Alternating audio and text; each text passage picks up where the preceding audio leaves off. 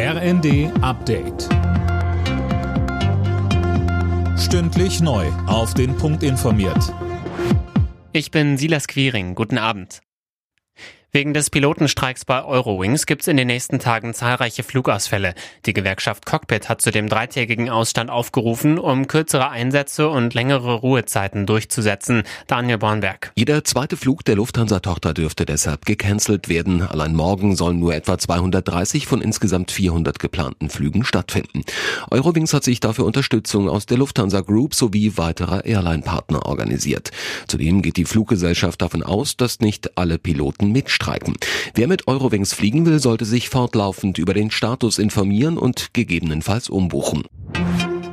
Im Streit der Ampelkoalition über die Laufzeit der deutschen Atomkraftwerke scheint es noch keine Einigung zu geben. Kanzler Scholz, Wirtschaftsminister Habeck und Finanzminister Lindner wollen sich morgen wieder treffen. Heute hat es ein Gespräch im Kanzleramt gegeben, aber wohl ohne Ergebnis.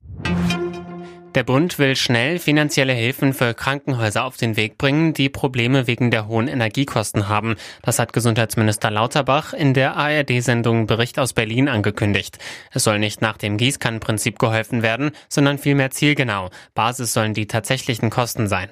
Eine Größenordnung ließ Lauterbach noch offen. Ich kann ja nicht den Verhandlungen mit Finanzminister Lindner vorgreifen. Das wäre erstens sehr unhöflich und wird auch nichts bringen. Wir sind wirklich so schnell vorgegangen wie geht. Zuerst die Vorschläge der Energiekommission. Dann haben wir über eine ganze Woche ausgerechnet, was bleibt da übrig. Und am Dienstag ist schon das Gespräch.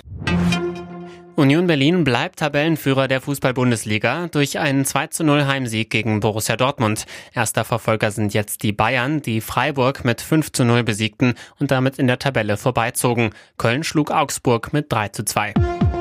Alle Nachrichten auf rnd.de